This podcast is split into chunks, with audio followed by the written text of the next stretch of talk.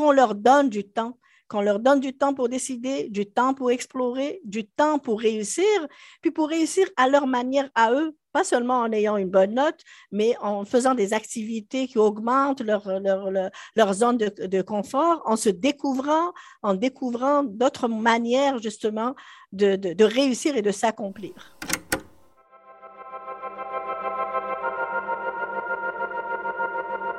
Dans un monde où on valorise la rapidité, dans un monde où l'atteinte d'objectifs et la mesure de la performance déterminent principalement le succès des entreprises, des employés et même des élèves, comment se vit l'expérience scolaire qui requiert temps et exploration? Le Collège d'enseignement général et professionnel, que nous connaissons mieux comme étant le Cégep, ben c'est un établissement d'enseignement supérieur où se côtoient les études préuniversitaires et les études techniques ce qui est plutôt unique en fait, parce que en plus de préparer aux études universitaires pour certains, au milieu du travail pour d'autres, la formation collégiale est aussi un lieu destiné à l'apprentissage de la vie citoyenne et à l'exploration visant à mieux cerner son projet de carrière. Depuis sa création en 1967, la démocratisation de l'enseignement supérieur, son expansion et sa présence à travers le Québec ont amené une diversité au sein de la population étudiante. Ça se manifeste dans la multitude de parcours de vie et d'études qui sont loin d'être uniformes.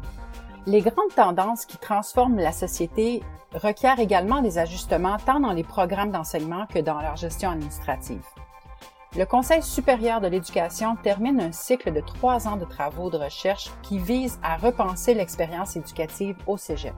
On y présente des façons de concrétiser une vision renouvelée des études au collégial et la flexibilité qui doit l'accompagner. Je suis Marie-Dina Salvioni, vous écoutez Le Réverbère, le balado de l'Institut du Nouveau Monde. Je reçois aujourd'hui Madame Malika Abel, directrice générale du Collège de Maisonneuve. Malika Abel, bonjour.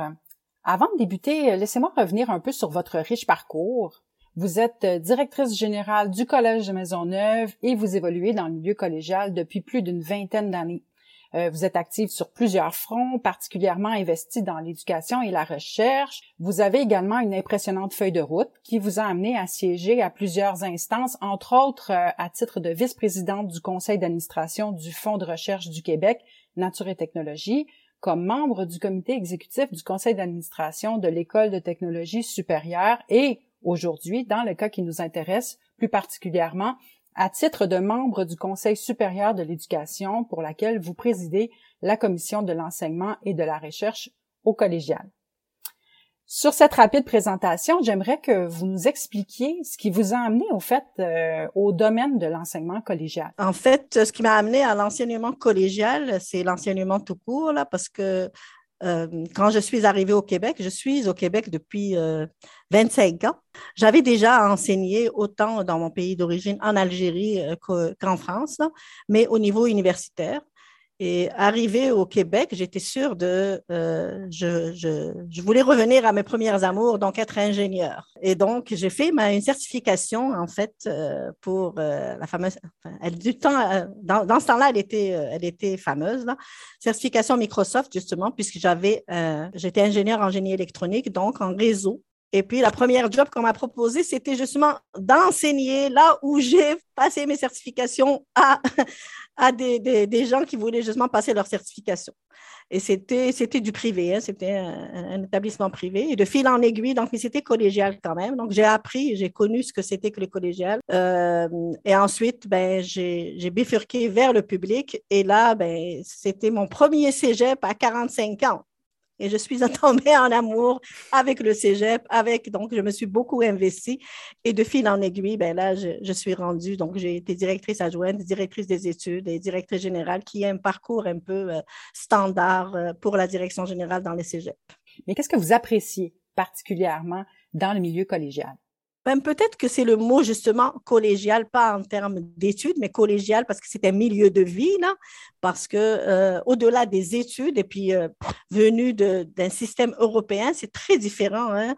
Dans un système européen, c'est très scolarisé, c'est très on est dans la classe et puis et là c'est complètement différent. C'est un milieu de vie, donc on voit les jeunes, on voit aussi euh, les autres, les, collègues là, les autres services, les directions qui fonctionnent, les directions des services aux étudiants, le, le fait qu'on offre aux étudiants étudiants beaucoup d'activités autres que ce qui se passe uniquement en classe. Donc ça, ça fait vraiment une différence. Là.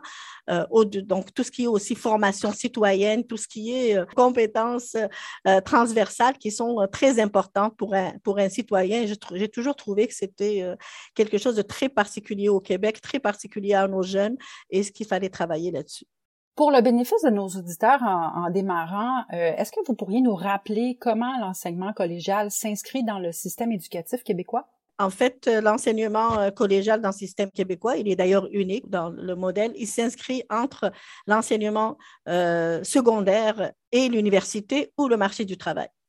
Donc, on a la chance d'avoir chez nous ce qu'on appelle la jeunesse émergente, donc des, des, jeunes qui arrivent du secondaire et quand je vous parlais tout à l'heure de milieu de vie et qui apprennent aussi euh, à, vivre en société, à communiquer, à être, euh, évidemment, ils ont leur discipline, là, mais c'est un passage, presque, c'est presque un rite là, où ils passent justement de jeunes et en sortant du cégep, ben, ils sont moins jeunes, ça devient des jeunes adultes.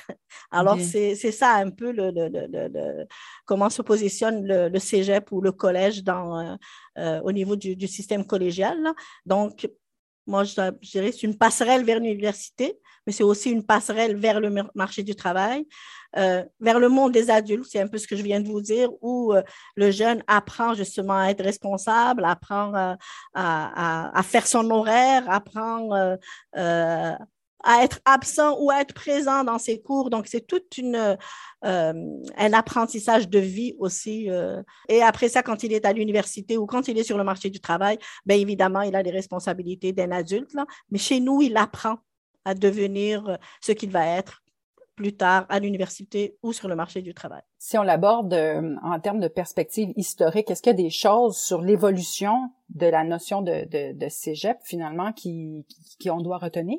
En fait, le, le, cégep, si on en parle, euh, a été au départ euh, euh, aussi une, ouverture des portes qui ont été ouvertes pour l'accessibilité.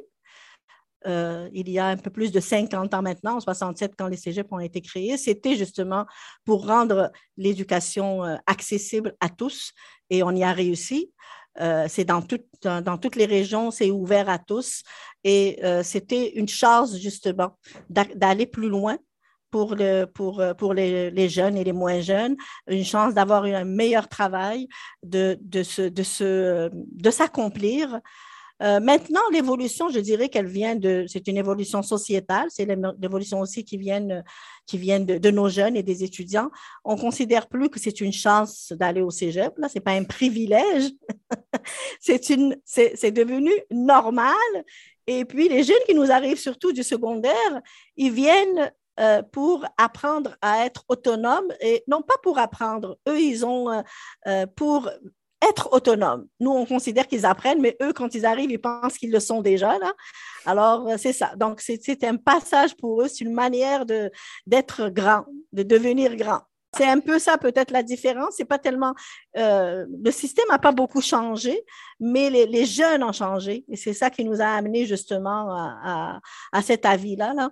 Euh, donc la société autour a changé, les jeunes ont changé. On continue évidemment à offrir des programmes, euh, que ce soit des programmes préuniversitaires vers l'université ou des programmes techniques, mais on s'adapte aussi. Mais c'est une adaptation qui se fait de manière continue euh, collège par collège, programme par, par programme. Nous avons toujours euh, la volonté de, de nous adapter, mais on le fait doucement, doucement au fur et à mesure des, des besoins. Soit on s'adapte aux, besoins du marché du travail, aux besoins des universités aussi.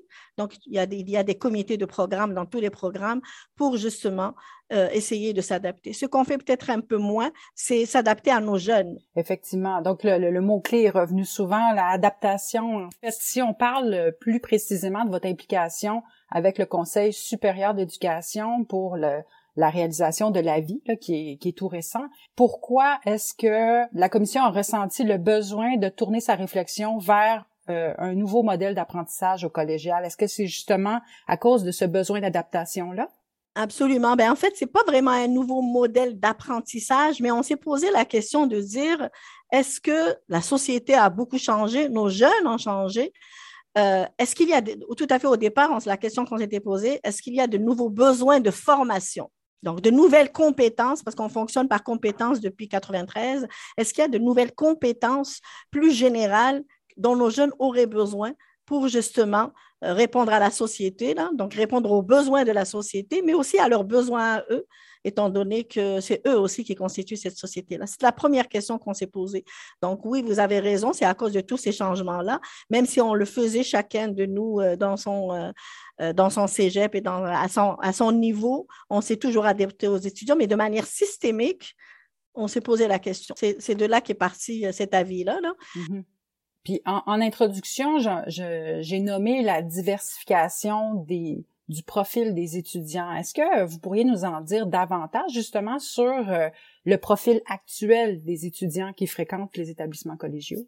Ben, j'aurais envie de vous répondre, il n'y en a pas de profil, justement, c'est les profils des étudiants et c'est ça la différence. Donc, on a des, une diversité de profils euh, qui va de, de, de du jeune adulte, effectivement, qui revient aux études après s'être essayé ailleurs et puis qui vient faire euh, son deck, aux, jeunes vraiment tout frais qui arrivent à 17 ans, des fois même à 16 ans de, du secondaire et qui, qui a les yeux grands ouverts et qui veut apprendre, là, qui veut vivre, qui veut être autonome, être responsable, se découvrir, euh, ben, des fois vivre euh, loin de ses parents, d'autres fois, ben, il est encore dans une cellule familiale qui est très très contrôlante. Euh, il y en a qui effectivement viennent pour avoir un diplôme, d'autres qui viennent parce qu'ils veulent quelque chose de différent. Donc, ils veulent vivre une expérience différente. Donc, c'est très, très, très varié. Et là, je vous parle seulement de ce qu'on appelle, nous, euh, la formation ordinaire, parce qu'il y a aussi le volet des adultes, ou de la formation continue, où là, c'est tout un autre, euh, euh, d'autres types de profils, où on a des, des adultes, où ça va jusqu'à 40 ans et peut-être même plus, où on est plus en mode requalification. Selon vous, quel serait le cheminement idéal pour un jeune? Est-ce qu'il y en a un? Justement, j'allais vous répondre, non, il n'y en a pas de cheminement idéal, parce que comme je vous le disais tout à l'heure, euh, euh, les, profils sont très diversifiés. Donc, pour chaque étudiant, il y a un cheminement qui lui correspond plus et qui va lui permettre justement de se réaliser. Et quand on essaie de l'amener dans un chemin déjà tout tracé, qui est peut-être bon pour quelqu'un d'autre, ben ça ne marche pas. On est en train de l'empêcher de respirer, de l'empêcher d'avoir justement sa zone de confort. Donc, c'est pour ça qu'on disait qu'il fallait des ressources, qu'il fallait de l'accompagnement et du temps pour que ce jeune-là puisse trouver son cheminement idéal. Euh, et, euh, et, des fois, le cheminement aussi, c'est d'arrêter le cheminement aussi. Il ne faut pas qu'il soit continu il n'a pas besoin d'être toujours continu. Certains jeunes ont besoin de ce qu'on a, d'une parenthèse dans certains pays, ça s'appelle comme ça. Donc, de pouvoir justement faire une parenthèse, arrêter leurs études, aller faire un voyage à l'étranger, travailler, euh, vivre une expérience et revenir après. Et c'est pas un échec, c'est une réussite parce qu'il a acquis des compétences pendant cette parenthèse-là dans les travaux de la commission, est-ce qu'il y a euh, des opportunités puis des limites qui ont été identifiées? Euh, absolument. Ben, ben, les opportunités, c'est un peu, c'est justement de, de, tenir compte de ces jeunes-là et d'analyser euh, quels, sont les enjeux, qu'est-ce qui effectivement des fois bloque et de proposer euh, des, réponses. je vous disais par exemple qu'ils arrivent pour apprendre, puis ils ne savent pas vraiment comment ça fonctionne le cégep. Hein. Donc, ils finissent au mois de, juin ou de juillet. Au secondaire, ils arrivent au mois d'août euh, au cégep et ils doivent s'adapter à un, régime complètement différent. Ils avaient une année pour réussir, là, ils ont trois mois parce qu'on fonctionne en session. Donc, ils commencent fin août et puis, euh, en, novembre, début décembre, ils ont leurs examens finaux. C'est très, très rapide. Et malheureusement, et ça, c'est l'un des points d'ailleurs qui, qui fait partie des recommandations du Conseil, ils ont à peine un mois pour décider euh, s'ils veulent rester, s'ils ont, euh, s'ils sont à l'aise, s'ils pensent qu'ils vont réussir parce qu'ils ont la possibilité d'abandonner. Mais c'est des dates qui sont très, très serrées. Ils ont à peine un mois pour tester, explorer, puis décider. C'est très rapide et c'est l'une des contraintes que le Conseil propose de lever justement en, leur proposant d'élargir un petit peu cette période-là pour leur permettre d'avoir un peu plus le temps, d'avoir euh, euh, du recul et de prendre leurs décisions à bon escient avec un bon accompagnement aussi. Vous parliez tout à l'heure de limites. Euh, c'est aussi la limite que on devrait avoir plus d'accompagnement pour ces étudiants-là, surtout quand ils arrivent au collège, d'avoir plus de personnes, plus de ressources pour les soutenir, les accompagner, les aider, leur pointer du doigt là où ça va bien, là où ça va moins bien. Donc, euh, c'est un peu tous ces éléments-là. L'autre élément aussi pour les jeunes euh, actuels versus il y a peut-être euh, une vingtaine ou une trentaine d'années, c'est toutes les attentes qu'on a. On parle beaucoup de l'engagement des jeunes, mais on veut qu'ils soient engagés, mais on veut aussi qu'ils réussissent dans un laps de temps très court. Euh, on veut, il y a la pression des parents, des amis, de toute la société, des enseignants. Et là, on trouve que ça fait beaucoup de pression, et d'où aussi non seulement leur laisser du temps pour décider, mais leur laisser du temps pour réussir aussi et euh, changer un peu la, la, la, la perception de ce qu'est la réussite. Alors, nous, on parle beaucoup de réussite éducative et pas seulement de réussite scolaire. C'est un schéma de société, hein, la réussite. Alors, tu as réussi ou tu n'as pas réussi parce que tu as fonctionné, tu as été euh, dans la voie de gauche plutôt que dans la voie de droite, mais essayer d'explorer, euh, c'est mal vu parce que tu perds du temps. Et le temps, mon Dieu, comme c'est important. Mhm. Alors, ce que nous, on dit, c'est qu'on leur donne du temps, qu'on leur donne du temps pour décider, du temps pour explorer, du temps pour réussir, puis pour réussir à leur manière à eux, pas seulement en ayant une bonne note, mais en faisant des activités qui augmentent leur, leur, zone de, de, confort, en se découvrant, en découvrant d'autres manières justement de, de réussir et de s'accomplir. Alors évidemment, c'est de l'autonomie, mais on, conseille, euh, l'une des, recommandations, c'est d'augmenter aussi leur responsabilisation, toujours en les accompagnant, donc en leur donnant les informations nécessaires, mais en, les rendant responsables euh, de leurs décisions et de leur cheminement. Parlons des histoires, là, des histoires qui gagneraient à être mieux connues. On comprend qu'il y a des, en marge des transformations qui sont attendues de l'expérience éducative. Euh, ben, au collégial, il y a aussi des histoires de succès. Est-ce que vous pouvez nous parler de certaines histoires de succès euh, au collégial? Absolument. C'est pour ça que je vous dis qu'on voulait systématiser, mais mm. qu'en fait, ça existe déjà. Dans tous les collèges, par exemple, il y a euh, euh, des, des, comités qui travaillent sur l'environnement. Ce n'est pas nouveau, ce n'est pas depuis que le développement durable est devenu euh, euh un, sujet besoin, là. mais euh, comité de, de, ce, que dans la majorité des cégeps, on appelle CAS, pour justement tout ce qui est environnement. Euh, on a également des étudiants qui sont de plus en plus impliqués dans la recherche. On a des, centres de technologie dans pratiquement tous les cégeps, des centres de, transfert technologique, nos centres de recherche, qui prennent ces étudiants-là sous leur aile et qui les initient justement à la recherche. Donc, ça leur ouvre l'esprit et ça les prépare justement à aller plus loin. On a aussi une mission euh, d'ouverture vers la communauté, vers les entreprises donc, nos, centres de transfert technologique font de la recherche appliquée. Nos étudiants participent, ils font des stages dans ces, centres-là et ces centres-là travaillent pour répondre aux besoins des entreprises. Alors, tout à l'heure, on parlait de, de société, ce qui fait que nos étudiants, d'une manière ou d'une autre, ils sont en lien justement avec les besoins des entreprises, mais les besoins émergents, puisqu'on parle de recherche appliquée, mais ils le font aussi dans ces centres-là. Alors, c'est, et ça, c'est c'est le, Québec qui a inventé les, centres, centres de transfert technologique dans les cégeps. Chaque centre est affilié à un cégep et ensuite, maintenant, ben, ça existe aussi dans les autres provinces du Canada. Ça a été exporté. C'est un modèle vraiment euh, qui réussit autant pour les entreprises que sur le plan économique que pour justement les retomber sur la formation. C'est important. En fait, c'est pour ça que vous par... on, peut même parler euh, du, collégial comme d'un milieu de vie. C'est comme ça que, les travaux de la commission l'amènent. Exactement. Donc, c'est un milieu de vie et c'est un milieu d'apprentissage citoyen aussi, parce que ce genre de décisions, ben, on les a tous les jours dans la vie de tous les jours, pas seulement à l'école.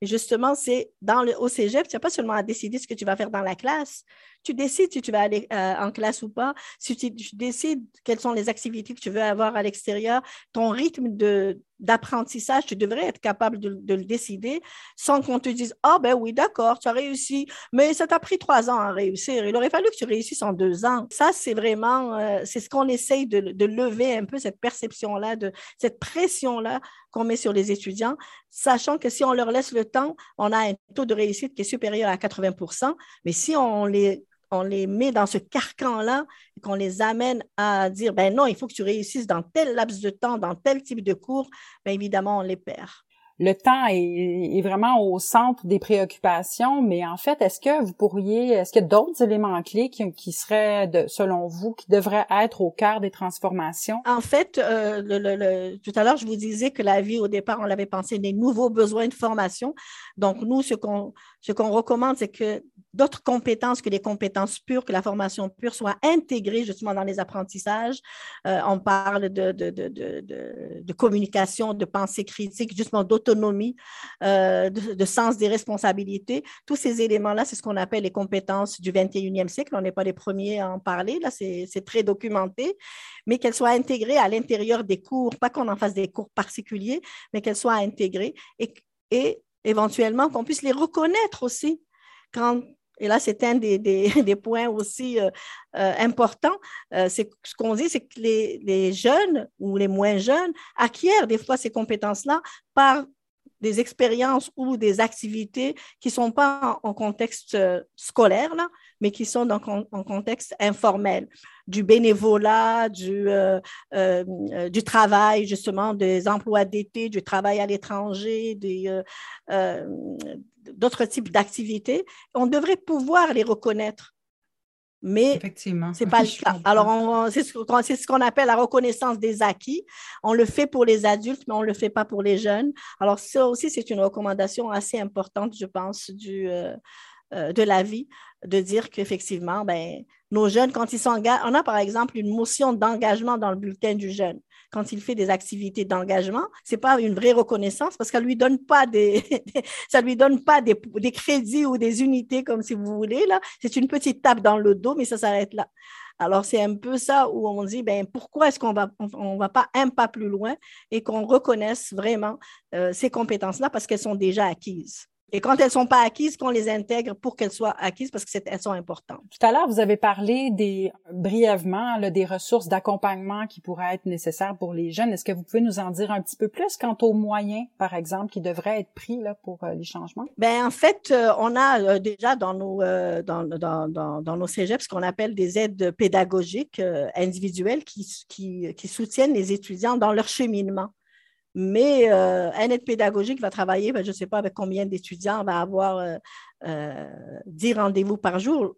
Alors que là, le modèle dont on parle, c'est vraiment d'accompagner l'étudiant pour qu'il puisse doucement devenir autonome et donc d'augmenter ces ressources-là, d'augmenter peut-être aussi les ressources enseignantes parce que on a euh, pour avoir des plus petits groupes, par exemple, et d'être capable de connaître son étudiant et de pouvoir l'accompagner et le guider au-delà de, la formation pure. Donc, ce sont toutes ces ressources-là dont on parle. La même chose, on a aussi euh, euh, des conseillers, ce qu'on appelle des conseillers à la vie étudiante, là, qui peuvent justement encadrer les étudiants à l'extérieur de la classe et à l'extérieur du, contexte scolaire, mais tous ces éléments-là, c'est de l'accompagnement dans un milieu de vie, comme vous disiez tout à l'heure.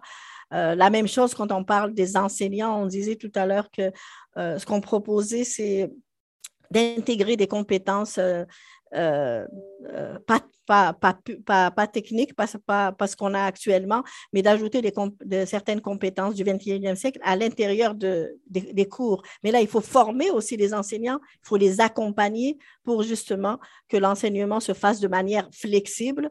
Alors, j'ai j'ai pas utilisé encore ce mot-là, alors que justement, je me disais, je vais trop l'utiliser. Et du coup, je ne l'ai pas utilisé parce que c'est un, des, un des concepts clés aussi euh, sur lequel on a beaucoup travaillé, c'est la flexibilité. La flexibilité pour l'étudiant dans ses choix, euh, mais la flexibilité aussi dans l'apprentissage, la flexibilité dans l'organisation, dans les horaires, c'est c'est sûr que là, je, m'entends parler, puis je me dis, euh, sur le plan organisation, c'est très difficile. Mais il faut commencer quelque part, parce qu'effectivement, là, on est en train de, parler d'apprentissage flexible. Donc, ça veut dire que, pour, à la limite, pour chaque étudiant, un horaire différent, des activités différentes, des cours. Et là, c'est ça, en termes de logistique, que c'est compliqué. Mais en même temps, ben, c'est vers ça qu'on s'en va. C'est ce qu'on nous demande, nos jeunes, et puis c'est de le commencer. Et donc, d'y aller doucement. D'ailleurs, ce que dit le conseil, c'est d'y aller de manière progressive. Ben, à la lumière de, de, de cette grande réflexion-là, on comprend finalement que le souhait, c'est de recentrer sur la, comme vous l'avez dit tout à l'heure, la réussite éducative plutôt que la réussite scolaire, ça sous-entend euh, la reconnaissance de nouvelles connaissances, comme la participation citoyenne. On l'a vraiment aussi brièvement abordé tout à l'heure. Euh, donc, qui devrait être reconnu comme un engagement, mais aussi comme une réussite. Qu'est-ce que qu'est-ce qu'on gagne de tout ça comme élève? Euh, Qu'est-ce qu'on gagne de tout ça comme établissement d'enseignement puis comme société, selon vous? Mais comme élève, je pense que euh, déjà, c'est qu'on vous reconnaisse on vous prépare à être citoyen, mais qu'on vous reconnaisse comme citoyen responsable et qu'on vous prépare. Donc, comme, euh, comme étudiant, je pense que c'est fondamental, parce que je vous le disais d'ailleurs, les, jeunes, quand ils arrivent au cégep, c'est aussi pour ça.